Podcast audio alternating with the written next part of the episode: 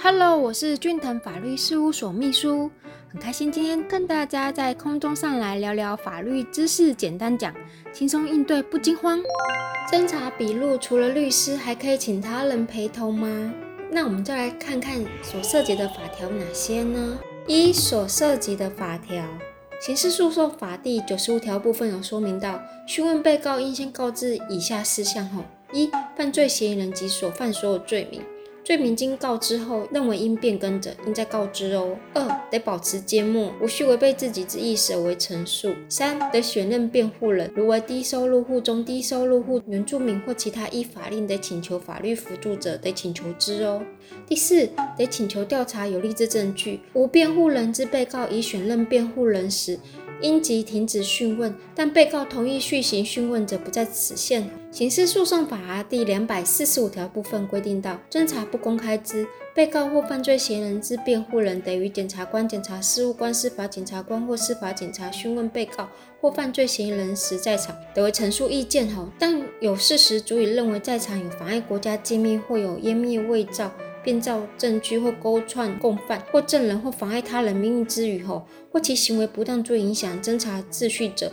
得限制或禁止之哦。检察官、检察事务官、司法检察官、司法警察、辩护人、告诉代理人或其他于侦查程序中依法执行职务之人员，得依法令或维护公共利益或保护合法权益有必要之外后，侦查中应执行职务知悉之事项，不得公开或揭露与执行法定职务必要范围以外。资人员后，侦查中讯问被告或犯罪嫌疑人时，应将讯问之日时及住所通知辩护人，但情形急迫者不在此限哦。第一项侦查不公开作业方法由司法院会同行政院定之。刑事诉讼法第两百四十八条之一有规定到，被害人于侦查中受讯问或询问时，其法定代理人、配偶、直系或三等亲内旁系血亲家属、家长、医师、心理师、辅导人员、社工人员或其信赖之人员，经被告同意后，得陪同在场，并得陈述意见哦。前项规定等于陪同在场之人为被告或检察官、检察事务官、司法检察官或司法警察，任其在场有碍侦查程序之进行者，不适用之。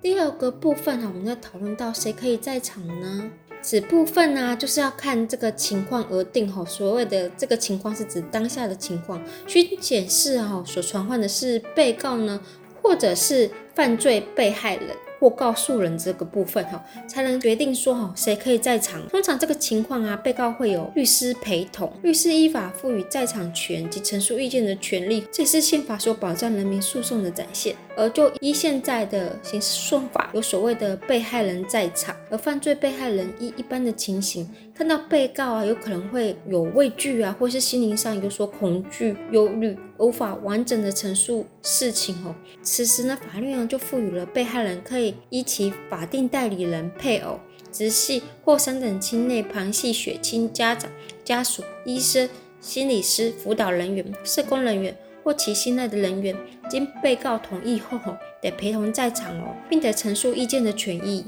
那被告的权益有什么呢？被告啊，侦查中啊，若非经常出入法院的人吼，在人生地不熟的环境中，可能会遇到害怕啊、紧张啊等等的心理压力。但是啊，刑事诉讼法中在侦查阶段，至多允许被告及辩护人在场及表示意见吼。此时，若基于律师相关伦理及律师的专业素养，被告可以完整的依赖律师的协助，这是毋庸置疑。吼，若家属想要陪同呢，可请家属先在等候区稍等片刻，待询问后再与被告会面哦。非常感谢您的收听，以上出处为俊腾法律事务所江小俊律师版权所有，服务专线零三四六一零一七一。手机零九七八六二八二三一，下周二早上十点，咱们空中再见喽，拜拜。